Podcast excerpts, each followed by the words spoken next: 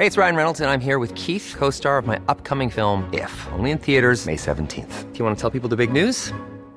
All right, I'll do. Sign up now and you'll get unlimited for $15 a month in six months of Paramount Plus Essential Plan on us. Mintmobile.com slash switch.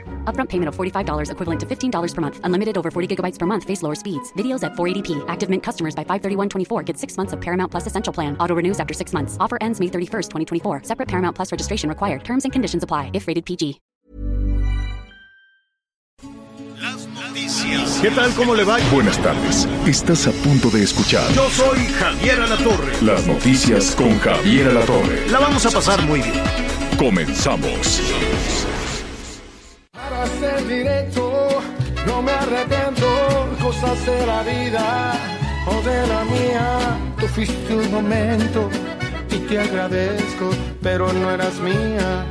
Y lo sabías, No fue mucho tiempo y eso lo acepto, pero creía lo que sentía, no respondías y me moría, tú me tenías y lo sabías. Bueno, pues es Alejandro Fernández eh, con Nata, Natanael. Natanael Cano. Creo que el que se oye así un poquito desafinadón es Natanael Cano. Pero pues seguro es muy exitoso. Y la canción es muy bonita. Se llama Amor Tumbado. A ver, pongámosle otro cachito. o de la mía. Tú fuiste un momento y te agradezco, pero no eras mía.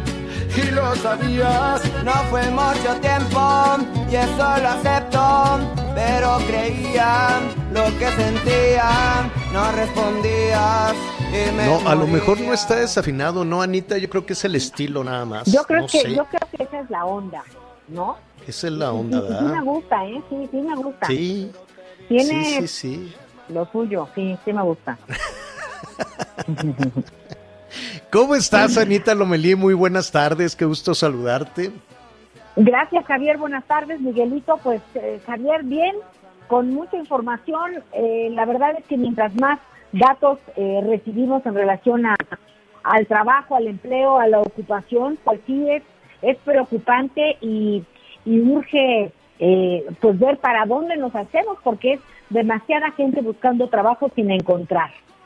Sí, ayer hablábamos de, de ese tema que lo vamos a retomar en un ratito más y sí entendemos la mortificación de millones, son millones de jefas y jefes de familia y aquí las que llevan la peor parte, ya desde ayer lo estuvimos retomando, son las mujeres. Antes vamos a saludar a Miguel Aquino, ¿cómo estás Miguelón? ¿Cómo estás, Javier Anita? Amigos, muy buenas tardes. Me da mucho gusto saludarlos. Sí, poco a poco de repente parece que las cosas se reactivan, pero la verdad es que pues no, no es así, sobre todo en cuestión laboral, Javier. Fíjate que estoy ahorita precisamente terminando de escuchar la conferencia de prensa de la jefa de gobierno. Atención para nuestros amigos en la Ciudad de, México. Después de que ayer el presidente sugirió, vamos a llamarlo de esta manera, bueno, pues hoy está notificando que a partir del 7 de junio regresan clases presenciales en la Ciudad de México. Dice el responsable de la educación en la capital del país que para esas fechas, este, pues él calcula, si todo sigue a la baja, que ya se estará en semáforo verde y de esta manera, un mes antes de que concluya el ciclo escolar, los chavos podrán regresar a clases de manera presencial, eso sí, ordenado y escalonado. Ya estaremos platicando de eso. Bueno, pues muy bien. Y mira, con el regreso a clases, pues está la vacunación. Y ahí vamos, pian pianito, pian pianito. Hoy iniciaron la vacunación de este de 50 a 59 y también de mujeres embarazadas en la Ciudad de México, en las alcaldías Iztacalco, Iztapalapa, Xochimilco y Tláhuac. Iztacalco, Iztapalapa, Xochimilco y Tláhuac.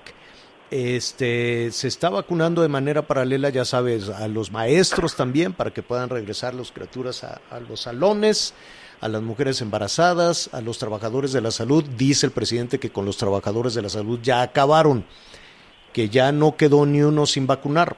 Bueno, ya esa- ese es el anuncio que se hace desde Palacio Nacional.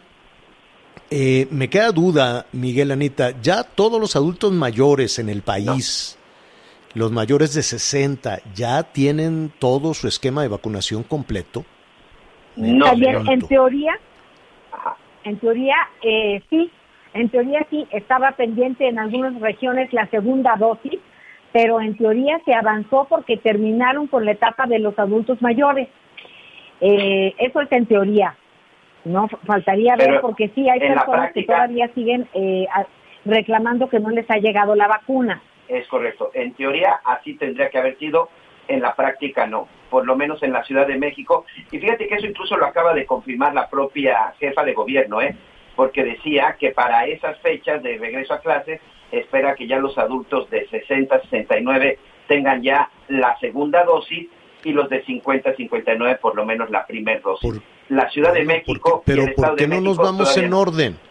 ¿Por qué no nos vamos en orden? ¿Qué pasó con los... Ya en este momento muchísimas gracias, nos están llegando llamados eh, nuestros amigos en, en Monterrey, dicen, épale, a nosotros nos dejaron con la primera dosis. Y así nos están llegando de diferentes partes. dicen, pues qué bueno que le están poniendo a los, a los profesores y a, y a los menores de a los menores de 50, es decir, se está avanzando de, en, en diferentes áreas pero yo pensé que iban por partes, que cuando acabaran con adultos mayores se iban con los de 50 y luego ya dicen que para junio, julio ya estarán los de entre 30 y 40, qué bueno, ¿no? Que lleguen todas las vacunas rápidamente, pero pues sí hay una hay una parte hasta donde estamos aquí escuchando de personas que aún no han recibido el esquema completo. Y la gran duda que le vamos a preguntar en este, en ese espacio también a los especialistas es qué pasa, qué sucede si, eh, si no te ponen la segunda dosis eh, en el tiempo que te anunciaron que te tenían que vacunar, ¿no? Es decir, ¿qué, qué pasaba? Como un mes entre dosis y dosis, si no me equivoco, ¿no? Sí, Eh, pues se supone que la primera dosis, pero vamos a escuchar a los expertos también. Tienes razón, Javier, se ha hablado de que en la primera dosis es como el 70 o 70% de pues de esta protección que, que, brindan las vacunas y la segunda dosis es igual a la primera, nada más sirve de refuerzo. Pero sí creo que tiene eh, un, y un poquito más eh, entre, entre vigencia entre una y otra para que realmente se considere como, como un refuerzo. Ya lo confirmaremos con los expertos. Por lo pronto nos están llegando algunas llamadas también de que en algunos municipios del Estado de México, no, ah, eh, pues también apenas están esperando 26 municipios del Estado de México, pues aplicarán la segunda dosis. En estas están también. Sí, entonces pues sí hay, hay muchísima confusión, ¿no? Y muchísima ansiedad, sobre todo los adultos mayores que dicen, ¿cómo? Ya le están poniendo a los, a los de 30, ya, digo, no se la están poniendo todavía, pero ya se está anunciando, entonces pues se genera, se genera por ahí alguna, alguna inquietud en todo esto. Y, y bueno, pues eh, eh, la verdad es que en efecto el trabajo, Anita, Miguel, primero pues eh, hubo pues muchísimos acuerdos entre eh, patrones y empleados, ¿no? Empleadas, empleados de decir cómo le haremos para no cerrar, ¿no? Cómo le haremos para seguir pagando en medio de, la pandemia. 120 mil, ayer estaba escuchando que más o menos 120 mil este, negocios del Valle de México, solo del Valle de México, no lo lograron y cerraron de pequeños restaurantes, de loncherías, de, de temas de comida, de tlapalerías, de papelerías, de, ¿no? Algunos este, negocios pequeños pues no lo, no lo lograron.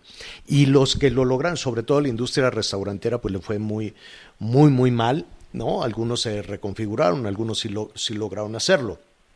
Se perdió una cantidad enorme de, de, de empleos y los que mantuvieron su trabajo ganan menos en muchas empresas se bajaron los sueldos y lo que no queda muy claro es cuándo se van a recuperar no solo los sueldos, esto es un poco como la economía, ¿no? La economía nacional que se cayó este 12 y punto y pico y luego dicen, "No, ya no recuperamos tanto", sí, pero no ha recuperado el, el terreno perdido. Entonces muchas trabajadoras y trabajadores dicen, "Bueno, ya se recuperó la economía, ya abrimos de nuevo las puertas, ya estamos recibiendo la clientela. Yo quiero ganar no solo lo mismo que ganaba eh, previo a la pandemia, no solo lo mismo que ganaba en el 2019, ¿no? Sino que quisiera yo el aumento salarial que tendría que considerarse para el 2020. ¿A qué, se, a qué se, se, se llama esto? Pobreza laboral. Es decir, hay un nivel de ingresos para las trabajadoras y los trabajadores que está todavía muy lejos del tabulador o lo que se consideraba, por ejemplo, en el 2018 o en el 2019 y para el 20 fue el acabose, ¿no? Entonces, no solo se cayeron los ingresos, sino que muchos profesionistas, sobre todo los, los jóvenes egresados que, que iban entrando al mercado laboral, y tienen el título en la mano, le dicen, pues sí, tienes el título en la mano, pero no hay eh, eh, no, no, no, no, estás sobrecalificado para lo que yo estoy eh, buscando. Entonces iban de puerta en puerta y lo están haciendo en este momento. dijeron, bueno, pues ya se acabó la pandemia. No, digo, no se acabó, ya están vacunando, ya estamos en amarillo, ya estamos en verde. Ahora sí, mijita, mijito, este, peínese muy bien y váyase a buscar, a buscar empleo. ¿Y qué, qué es lo que estamos encontrando? Que no hay, Anita. Y el que hay es eh, pues eh, no, no tiene el reconocimiento al esfuerzo que, que, se ha hecho y las personas pues están de alguna manera contratando con lo que encuentran. Dice el Coneval que México cerró el primer trimestre. Estamos hablando de, de ya con semáforos, este, con estados en semáforo verde, ¿eh? Y con estados en semáforo amarillo y algunos en naranja. La Ciudad de México pues está en amarillo tirándole al, tirándole al verde. Y con todo y eso, eh, en el primer trimestre del año, de acuerdo al Coneval, 5 millones más, ¿no? No, no son nuevos.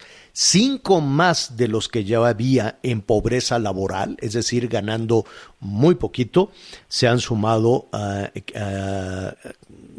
al, respecto al enero, febrero, marzo del 2020 y uno suponía pues la pesadilla se va a quedar ahí en el 2020 y como quiera el 2021 las cosas van a mejorar porque ya se está moviendo la economía, ya hay un crecimiento, pues nada, está peor el primer trimestre del 2021 que el primer trimestre del 2020. El aumento de las personas que no pueden cubrir el costo de el mandado, ¿no? Le dicen, a ver, tengo que ir a comprar la despensa, en el gobierno le dicen la canasta básica, que cada vez está más más, este, más flaca esa canasta, ¿no? Bueno, el costo de la canasta básica, las personas que no les alcanza, que se quieren ir este fin de semana para tener eh, la despensa de, de, la semana y que no les alcanza, pasó de 45 a 50 millones. El año pasado, en medio de la pandemia, 45 millones de personas, jefas de familia, y jefes de familia no les alcanzaba para lo, para lo básico. Es la tercera parte, ¿no? O más, no, más, eh, poquito menos considerando que somos ciento 120 millones, ¿no? De personas. Entonces, este, pues más de la, más de, la, más, más de la tercera parte. De 45 que no les alcanzaba para lo básico el año pasado en medio de la pandemia, aumentó a 50. 50 millones cuando ya estamos en amarillo, chillón y en verde y que la recuperación y que lo único que hay entonces, que es lo que estamos percibiendo con esto, es las remesas y los motores siguen apagados. Los motores siguen apagados, es eh, en primera instancia lo que estamos lo que estamos viendo aquí. ¿En dónde viven la mayoría de las personas que no les alcanza? ¿En dónde están de acuerdo al Coneval? En el Valle de México, en la Ciudad de México, en los municipios conurbados, en estos municipios que son dormitorio de la Ciudad de México, y de las personas que pasan horas y horas y horas y se gastan un, un, un, un porcentaje enorme de sus ingresos en desplazarse para ir a trabajar, en regresar a su, a su, a su casa, pues ahí se les va muchísimo. Luego se cae el metro y luego la tragedia, pues imagínese usted. Entonces los regañan en el empleo, llegaste tarde, levántate más temprano, pero es que no hay metro, no hay esto, no hay el otro. Es, es una pesadilla lo que están viviendo este, millones de personas. Entonces, en un ratito más vamos a revisar estas cosas. Y sabes qué es lo lamentable, Anita, eh, Miguel, que de esta caída, desde luego, en las personas que se fueron a la pobreza laboral, es decir, que, que, no tienen el empleo que, que, tenían antes o que recuperaron el empleo pero ganan menos. Y aquí no se trata, no, no, no, no podemos poner en el canasto de los malos a los empleadores, a los patrones. No, no, no, mucho cuidado de caer en esa ruta, ¿eh? Que la hemos escuchado una y otra vez, una y otra vez, y hemos escuchado desde hace muchísimo tiempo que los empleadores, que los patrones y que los generadores de empleo son unos demonios y que son lo peor que hay en el mundo. Y ahora, pues nos dimos cuenta que los generadores de empleo, aunque sean dos empleos, tres empleos, en la tiendita abarrote, en la tintorería, en la lavandería, en el taller, en la desponchadora, en donde usted quiera, esos son los generadores de empleo. Nada más que traemos esta historia de que son unos malvados, de que no puede ser y que son lo peor que hay en el mundo. Bueno, ¿y ahora qué vamos a hacer? Porque esos generadores de empleo trataron de mantener abiertas, aunque sea pagando menos, las fuentes de empleo. Y la verdad es que también eh, la, la pobreza de ingresos, la pobreza laboral, no solo le pegó a las trabajadoras y trabajadores, también le pegó a los empleadores, también a aquellos que están generando empleos. Y decía ya para concluir, Anita, porque esto lo, lo vamos a, retomar en un ratito más con, con el doctor José Nabor Cruz, que es el titular de... Ya está en la línea, señor. Ah, pues mire, eh, pues vamos a, saludar de una vez al doctor José Nabor Cruz, secretario ejecutivo del Consejo Nacional de Evaluación de la Política de Desarrollo Social. El Coneval se me va el aire, doctor. ¿Cómo estás, eh, José Nabor? Qué gusto saludarte. Muy buenas tardes, Javier. Un gusto platicar contigo de todo tu auditorio.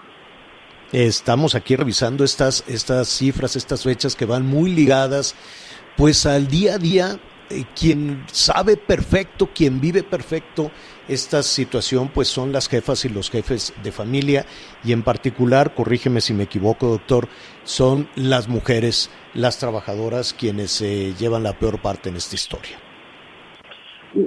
Así es, el día de ayer vimos a conocer eh, la cifra de pobreza laboral ya con la información del primer trimestre de este año eh, vale la pena señalar que hay un ajuste en términos de la población que realiza en México tenemos el dato comparativo entre el primer trimestre de 2020 previo a la pandemia y el primer trimestre de este año y es ahí donde podemos ubicar este incremento en el porcentaje de personas en situación de pobreza laboral en 3.8 puntos porcentuales, es decir, alrededor de 4 puntos porcentuales. ¿Cuáles son los estados? Cuando ya hacemos el análisis desagregado a nivel estatal, pues hay cuatro entidades que están muy por arriba de este incremento, de este promedio nacional, y son Ciudad de México, Quintana Roo, Baja California Sur y Tabasco, en ese orden. Obviamente, en el caso de la Ciudad de México, pues dado que la naturaleza del eh, sector económico de la ciudad es mayoritariamente el sector servicios, de la parte comercial, restaurantes y demás, pues hay, hemos tenido a lo largo de todo el año pues una afectación al inicio de la pandemia cuando se da la Jornada Nacional de la Distancia y también con los semáforos rojos de finales del año pasado, principios de este año. Ahora bien, Quintana Roo y Baja California Sur, ya lo habíamos comentado en su momento, pues dos entidades que dependen mucho del sector turismo, pues que también tuvieron importantes incrementos en los niveles de pobreza laboral. Eh, Quintana Roo de tener un tercio de su población en esta situación pasó, llegó a, estar en algún momento el año pasado, en el tercer trimestre, más de la mitad de su población en situación de pobreza laboral. Obviamente ha habido una recuperación, pero aún así no es suficiente para tener los niveles previos a la pandemia.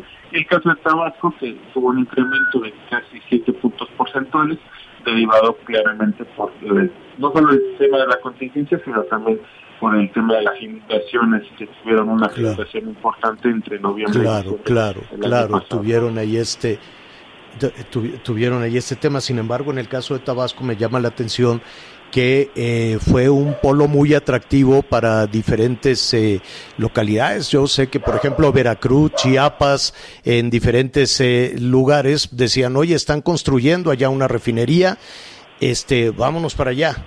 No tuvo este un impacto que pudiera pues de alguna manera ser una suerte de, bálsamo para la pobreza laboral? Desafortunadamente no, y lo podemos ver con los datos previos a la pandemia. De hecho, ya ahí podríamos plantear un escenario de cierta recuperación de estos niveles de pobreza laboral. En Tabasco, en el primer trimestre del 2020, la pobreza laboral se sitúa en 39% de la población, de hecho un poco este, por abajo del promedio nacional. Sin embargo, ya a este primer trimestre de este año, eh, la pobreza laboral se sitúa en 46% de la población, es decir, como te comentaba, este incremento a 7 puntos porcentuales. Me parece que claramente el tema de las inundaciones rebasó este efecto compensatorio que pudo tener el empleo generado, tanto directo e indirecto, en el tema de la refinería.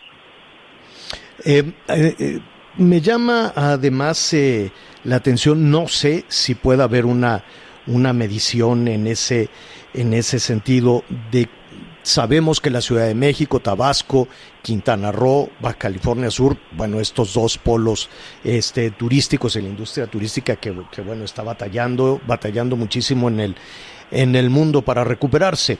Em, de, de, de todas las entidades, si esas son a las que les fue peor, ¿a cuáles les fue bien? ¿Se puede saber?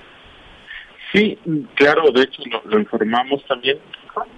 Son alrededor de ocho entidades que tuvieron, siete entidades que tuvieron disminuciones. Ciertamente Campeche, Tamaulipas, Oaxaca y Chiapas apenas hubo una reducción de su pobreza laboral no mayor a 1.5 puntos porcentuales. Solamente Nayarit y Zacatecas sí redujeron eh, en más de tres puntos porcentuales sus niveles de pobreza eh, laboral. Claro, como te comentaba, esto tiene que ver con todo el año, con el eh, promedio eh, anualizado. Obviamente en ese inter, pues sí tuvieron también, obviamente, sus adaptaciones. Podríamos asociar esta recuperación sobre todo lo que ha acontecido en estos ya primeros meses de este 2021. Este, ¿hay alguna proyección? Y esto y esto lo hablamos porque Mira, yo sé que estas eh, cuestiones eh, en ocasiones escapan a la posibilidad que tienen los, los empleadores o las grandes o pequeñas empresas y las mismas trabajadoras y trabajadores que dicen voy a, voy a tratar de hacer un esfuerzo, están buscando otro tipo de habilidades, otros están reconfigurando sus, sus actividades. Em, el hecho de que el semáforo epidemiológico y que las vacunas estén aplicando generan grandes eh, expectativas, José Nabor. No sé si esto va a influir pronto o vamos a pasarnos todo el año con pobreza laboral. ¿Hay alguna proyección que nos permita saber cuándo va a acabar esto? Me parece que ciertamente es de vital importancia el tema de la vacunación eh, en su momento, eh, con las cifras que dimos a conocer en el tercer y cuarto trimestre del año pasado, sí podemos observar una cierta recuperación. llegamos a marcar inclusive niveles de pobreza laboral mayores al 50% de la población en el nivel promedio nacional en el segundo trimestre del año pasado. Después se redujo un 44% y después a un 40% para el cierre del año pasado, con las cifras, reitero, de 2020. Entonces, claramente sí, la reapertura de actividades económicas y eso sumado al tema de la vacunación que ya se ha ciertamente acelerado en las últimas semanas y que la proyección es que se continúe en ese sentido a lo largo del segundo trimestre de este año, me parece que claramente eso va a ayudar a reactivar sobre todo el sector servicios en sus diversos eh, subsectores me parece que aún no se podido recuperar, aún no están en los niveles previos a la pandemia. Entonces, claramente, toda la parte de comercio, restaurantes, alojamientos, todo el sector turismo del país, no solamente estos dos estados, sino el resto del país, si se llegaran a recuperar derivado del proceso de vacunación, podríamos tener niveles de recuperación previos a la pandemia probablemente en el tercer o cuarto trimestre de este mismo año. Pues esperemos, esperemos que así sea o esperemos que sea pues un poco más pronto, ¿no? Desde luego, porque la verdad es que sí, esta, esta pandemia con, combinada con otra serie de factores, no dejemos únicamente las cuestiones de salud, fueron muchos factores, factores de estrategia que, que, que nos tienen hoy en esta, en esta situación. Te agradecemos muchísimo, eh, datos muy útiles, definitivamente muy, muy útiles para pues para todos, las trabajadoras, los trabajadores, las políticas públicas y sobre todo hay que, hay que señalar aquellas empresas pequeñitas o grandes empresas que pues nadie quiere tener eh, a sus trabajadoras y sus trabajadores desilusionados y cansados, agotados y sin dinero, ¿no? Yo creo que eh, no, no es una mala intención la pobreza laboral de los, de los trabajadores, es la consecuencia, creo, corrígeme si me equivoco, de muchísimos factores, ¿no? Claro, siempre le hemos planteado que la pobreza tiene que ver con factores diversos, es un fenómeno multidimensional y multifactorial ese sentido no solamente esta parte sí tiene que ver con el tema de precarización laboral, pero al final del día también mientras se pueda reactivar la economía, que haya una mayor expansión del Producto Interno Bruto en todos los estados, obviamente eso apoyará una recuperación del empleo y consecuentemente podría ir dándose una reducción de la pobreza laboral en los siguientes meses.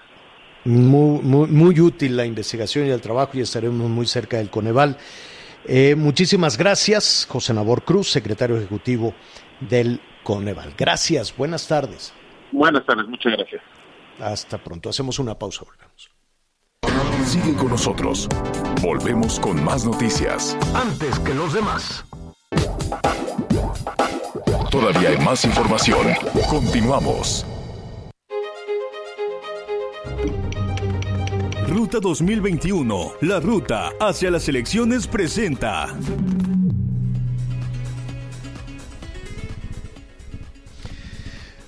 Ya falta nada, ¿eh?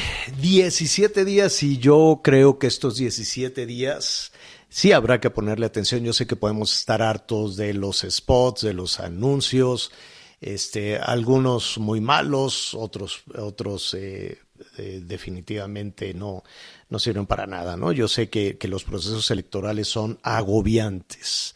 Sin embargo, habrá que estar atentos, porque en estos 17 días puede haber de todo.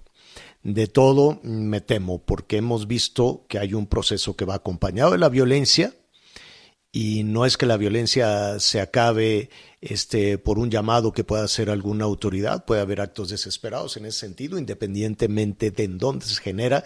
Desafortunadamente, la mayoría de los casos de violencia, de presiones, de, de, amenazas o hasta de ejecuciones está en la parte más flaca de la competencia, que son los municipios. Y eh, hay, hay un, tema todavía muy oscuro porque nada, nada se sabe alrededor de las ejecuciones, todos son eh, pues una serie de suposiciones. Y por otro lado, por otro lado, eh, ante, bueno, primero déjeme este, presentar, como siempre, a nuestro invitado que nos ayuda a navegar en todo este tipo de situaciones, Juan Pablo de Leo, director general de Político MX y Pols.mx. Juan Pablo, ¿cómo estás? Buenas tardes. Javier, qué gusto saludarte. Muy buenas tardes. Gracias, por, como siempre, por la invitación, por el espacio. Al contrario, Juan Pablo, pues decíamos que por un lado podemos estar ya muy agobiados, muy hartos y sin mucha retención de, de, los mensajes ni de las propuestas, eh, mucho dinero tirado a la basura. Pero por otro lado, bueno, la otra vía de la violencia, que es un asunto muy serio, muy, muy serio en nuestro país, que no podemos normalizar, ¿no? No podemos decir, ah, es que como son elecciones y como son políticos, y pues ahí están los caciques municipales o ahí está el crimen organizado y pues hasta ahí se queda, ¿no? Esa es de pronto la, solución que incluso las autoridades pueden dar a todo esto. Y una tercera vía que también hay que tomar eh, muy en cuenta, las campañas sí funcionan cuando se llevan adecuadamente. Las campañas sí pueden hacer que las preferencias o que la decisión del voto se mueva y si no podemos ver cómo ha cambiado el panorama, cómo ha cambiado el, el, el, escenario desde el arranque de las eh, campañas hasta eh, hoy que faltan 17 días. Sin duda, Javier, y sobre todo cuando tienes una elección que digamos si es un referéndum del gobierno federal, si es un referéndum de la presidencia. Eh, parte del análisis eh, que hemos platicado contigo y que también creo que es parte de lo que vamos a hablar el día de hoy, es que Morena es el presidente López Obrador y López Obrador es Morena. Es decir, los candidatos eh, a gubernaturas, a puestos locales, a diputaciones federales y a diputaciones locales, estatales, han aportado muy poco a los números dentro de las encuestas. Entonces estamos viendo una elección que está muy ligada a las acciones del propio presidente López Obrador, de la aprobación del presidente de la República y muchos de los partidos políticos tomaron justamente esa polarización de decir, bueno, es una elección quizá no de propuestas, no de planteamientos, no de ideologías, sino que es una elección en donde o estás a favor del gobierno federal o estás en contra del gobierno federal. Y eso ha hecho que los números efectivamente comiencen a, cambiar. Y no cambian precisamente por la acción de los candidatos, sino cambian a partir del, del termómetro del país en estos momentos, de eh, la opinión que tiene el presidente López Obrador, de lo que tiene sus mañaneras, eh, de los eventos que han ocurrido que también se pueden adjudicar directamente a una conversación hacia el gobierno federal y a partir de ahí vemos que las personas han ido tomando una decisión en cuanto a su voto, los que estaban indecisos, más allá de que hayan podido conocer quién es su candidato o no a partir del mes de enero o febrero, y hoy por hoy lo que estamos viendo es que el valor sigue siendo el presidente López Obrador y que es una elección de referéndum en cuanto a su gobierno y que es una elección a favor o en contra del gobierno federal. Pues, eh, y, eh, y eso se puede reflejar creo, corrígeme si me equivoco Juan Pablo, en el voto hacia el legislativo más que en los temas de los gobiernos de los estados. ¿Es así? Eh, sí, eh, en los estados estamos viendo que se están moviendo justamente las encuestas, porque otra vez repito, lo vamos a ver ahorita en la Cámara de Diputados. Eh, Morena eh, comenzó con un valor específico eh, el proceso electoral y ese valor específico se ha mantenido, es decir, no ha subido. Quien sí ha subido es la alianza PAN-PRI-PRD, sobre todo en los estados del norte. La gran pregunta es, ¿les va a alcanzar el tiempo estos últimos 17 días, contando que también la, la, la veda electoral son cinco días más o menos, y estaremos hablando de 12 días. Si en 12 días la alianza puede mantener, digamos, ese aumento en la preferencia electoral y esto le puede dar eh, una posibilidad de triunfo en los estados y también aquí en las alcaldías en la Ciudad de México, porque eh, ese tipo de aumento y ese tipo de posicionamiento que hemos visto para la Alianza Va por México no lo estamos viendo mucho en la Cámara de Diputados. Lo que sí ocurre como fenómeno en diputados es que Morena mantiene el valor con el cual empezó en el mes de diciembre del año pasado estas elecciones, no ha subido prácticamente nada, pero tampoco ha bajado y no hemos visto el aumento del PAN, PRI, del PRD, de los demás eh, partidos políticos dentro de la Cámara de Diputados. Y es fundamental porque de estos próximos tres años, el segundo tercio del presidente López Obrador será fundamental para las reformas, para la consolidación de su gobierno, de la cuarta transformación y la lucha que ha sido, digamos, la más importante en la Cámara de Diputados. Ahí sí no han habido grandes cambios en las mediciones que hemos tenido desde el mes de diciembre del 2020. ¿Y, ¿Y, cómo están esos cómo, cómo, están esos números? Nos dices que eh, Morena pues tenía eh, poco más de un tercio, ¿no? Mira, es correcto. vamos a ver ahorita los, los números de intención de voto y si quiere también vamos con nuestras previsiones de eh, eh, diputados, mayoría absoluta, mayoría relativa. Si fueron las elecciones en la Cámara de Diputados, Morena tendría 33.3% de la intención de voto, el PAN tendría 14.2% en la intención de voto, el PRI 12% en la intención de voto, Movimiento Ciudadano 3.5% de intención de voto, Partido del Trabajo 1.9%, PRD 1.7, el Partido Verde 1.2, el PES 1.2. Eso sería básicamente la intención de voto hoy en día hablando de la, de la Cámara de Diputados. Y te recuerdo, Javier, que mm. esta no es una encuesta nuestra. Esta es la concentradora de encuestas, el Poll of Polls, la encuesta de encuestas de todas las encuestadoras que han publicado información respecto a la Cámara de Diputados, que son el Financiero, Parametría, Reforma, GAISA, eh, Wendy Márquez, eh, Parametría, Varela y Asociados, Wendy Márquez. Es decir, todas estas encuestas están resumidas en esos números que te estoy dando. No veo eh, redes sociales progresistas, por ejemplo. Eh, ¿Qué opinas de las de, las nuevas propuestas de los nuevos partidos? Mira, de los nuevos partidos, tanto el Partido Encuentro Solidario como redes sociales progresistas, como Fuerza por México, están marcando en ceros ni siquiera un. Quien sí está marcando de los partidos pequeños es el Partido Verde, el Partido del Trabajo, el PRD. Bueno, pero el Partido Verde, pues ya sabemos su historia, ¿no? Se acerca a la sombra de, de, uno grande que le permita sobrevivir sin, sin ninguna sin ninguna propuesta, sin, sin Por nada. Supuesto. Y, lo mismo podemos hablar del PT, que digo, también siempre pegado a la izquierda, pero también siempre dependiendo de los partidos grandes.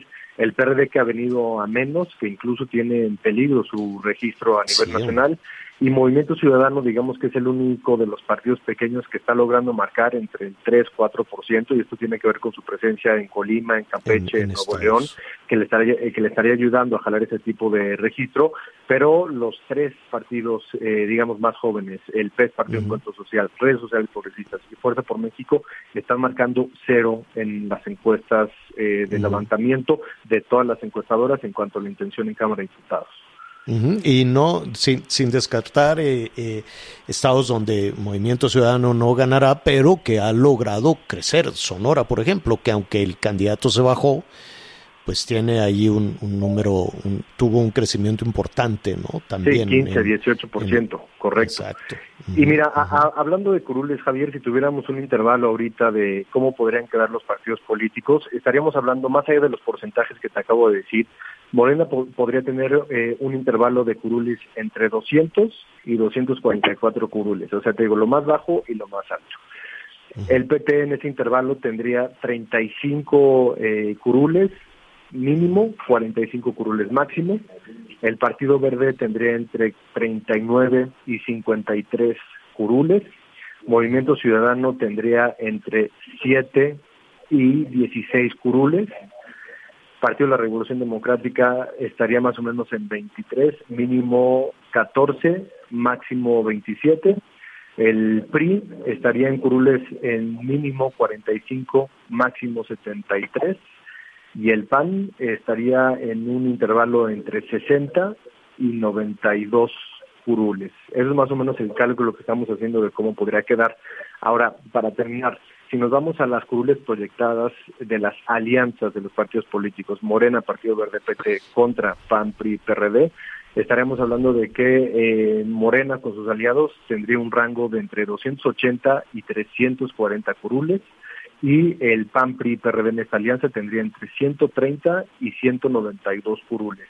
Hay que recordar que la mayoría absoluta son 250, la mayoría calificada son hasta 350 y en ese sentido Morena con sus aliados estaría alcanzando la mayoría absoluta y podría quedarse corto de la mayoría calificada, mientras que el PAN PRI PRD estaría más o menos, si nos vamos a la mitad de los 131 y los 194, tenemos más o menos en 160 curules. Entonces, por lo menos la mayoría absoluta, Morena la estaría manteniendo, según los números que tenemos.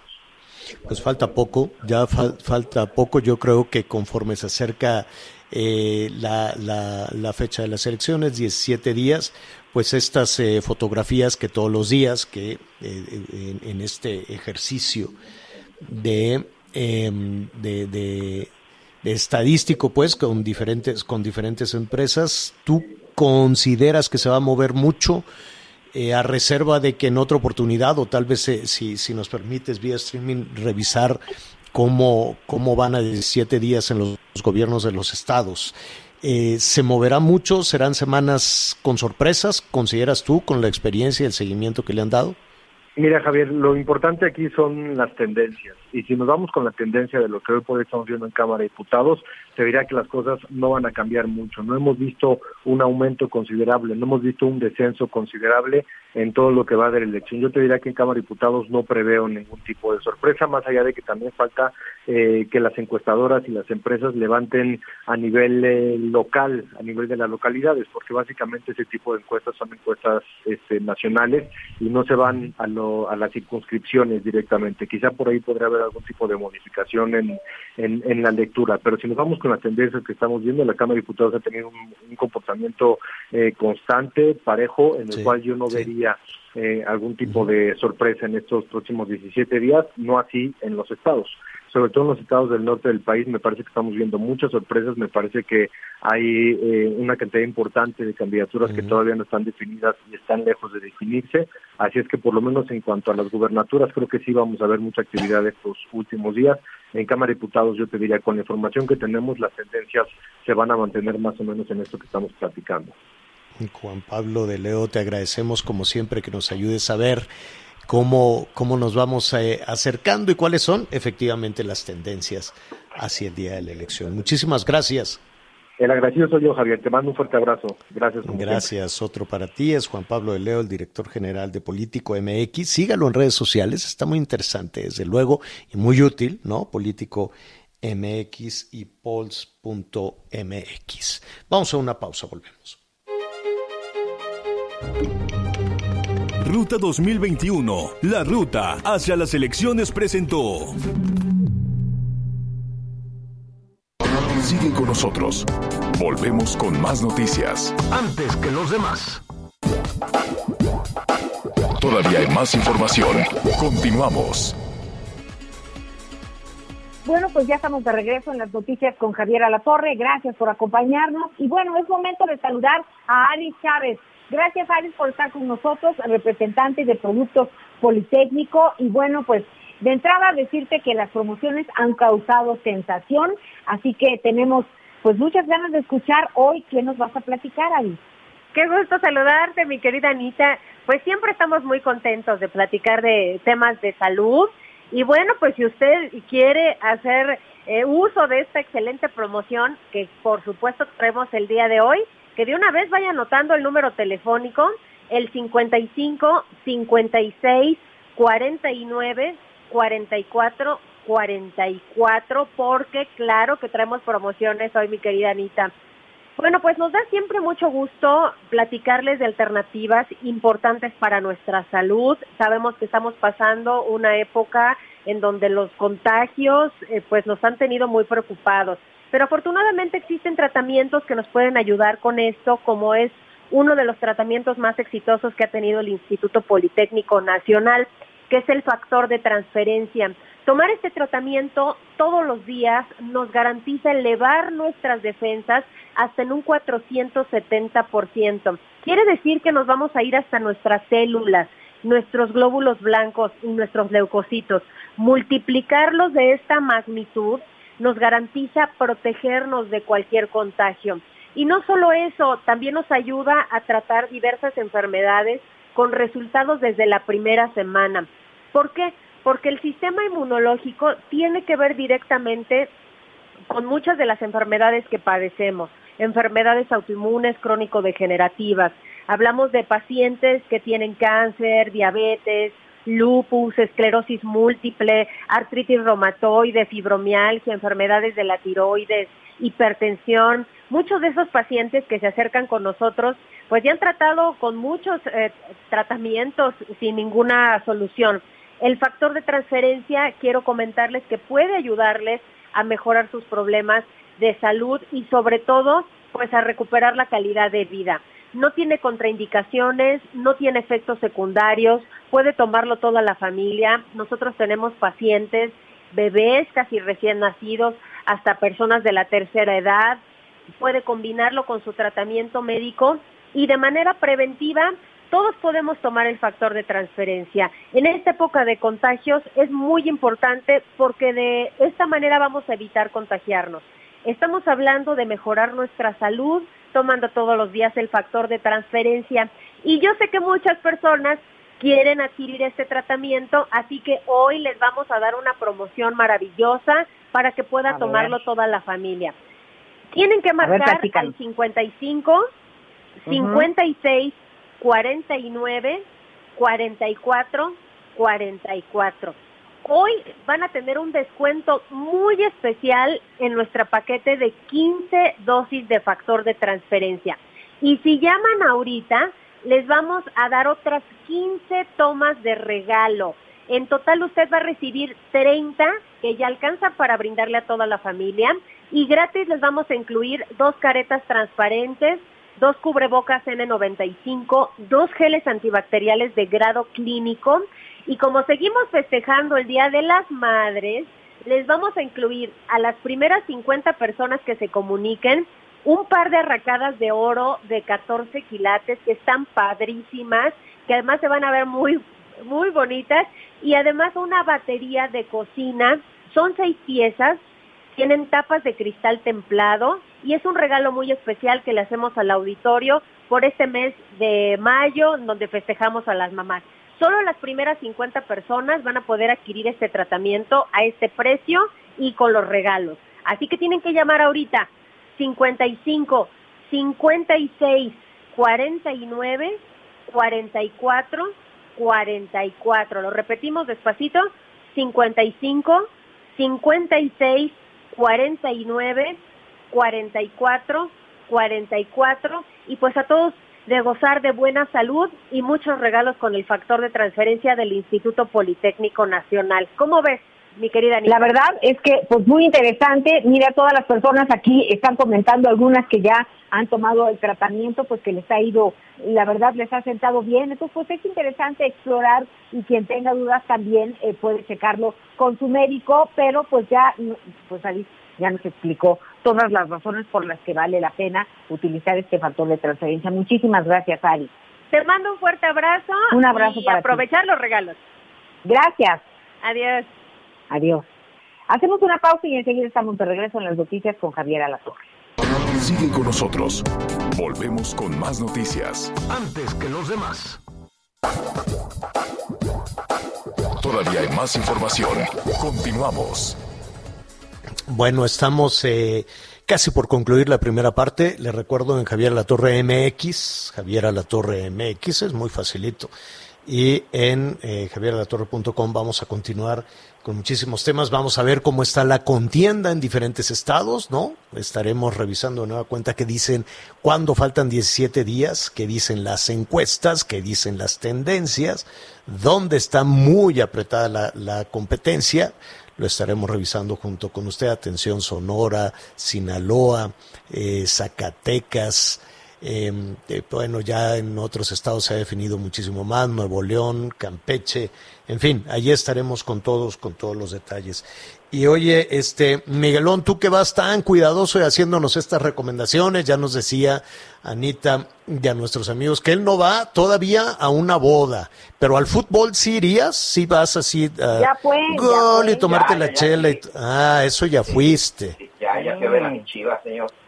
Ah, oye, oye, por cierto, ya se viene esta temporada de liguilla y bueno, saludos para todos nuestros amigos en Monterrey que ya tienen entrenador en los Tigres, en Miguel Herrera. Y por cierto, ya estamos hablando de Monterrey, atención, Heraldo Media Group acaba de formalizar una alianza estratégica con el grupo radiofónico Radiópolis. Y a partir del 1 de junio en la ciudad de Monterrey, Nuevo León, el contenido de la Qué Buena, una de las marcas del género regional mexicano más importante del país, pues será transmitiendo a través de la estación 90.1 FM, que actualmente, bueno, insisto, es operada por el Arlo Radio, y ahora, bueno, pues tendrá la marca de la que buena. Así que los amigos podrán disfrutar de shows como El Hijo de la Los Hijos de la Mañana, qué buena música, el circo, qué risa, detalles de amor, las qué buenísimas, sin duda una estrategia, señor, y sobre todo un crecimiento por parte de nuestros amigos de Heraldo, de Media Group, ahora también con Radiopolis. Felicitaciones y bien por nuestros amigos en Monterrey y pues suerte ahora los Tigres con Miguel Herrera. Además vamos a revisar un ratito cómo va cómo van los eh, los sondeos, las encuestas. Allí hay una efervescencia tremenda a propósito de las elecciones. Ya faltan 17 días. Saludos a Puebla también y a propósito de fútbol. Fíjate que estaba revisando el mensaje que acaba de subir a redes sociales el gobernador Barbosa. Miguel Barbosa. Se lo digo rápidamente de manera textual. Sobre el partido de la semifinal de la franja, es un hecho que la pasión por el fútbol superará todas las recomendaciones. Eso fue lo polémico. Por lo tanto, autorizaremos el foro al 50% y seremos muy estrictos con las medidas de precaución y cuidado.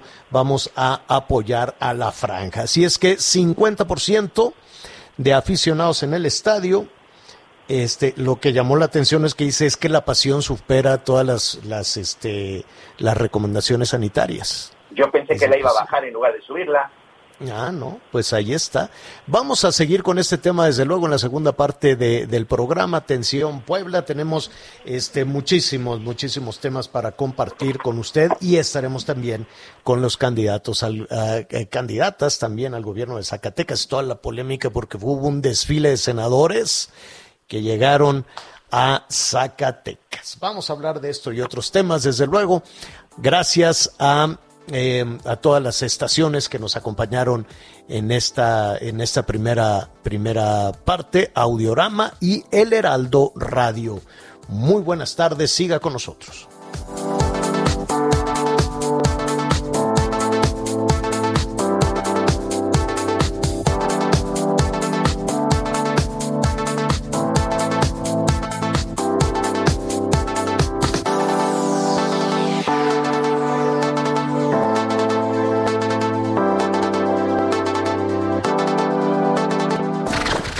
Gracias por acompañarnos en Las Noticias con Javier La Torre.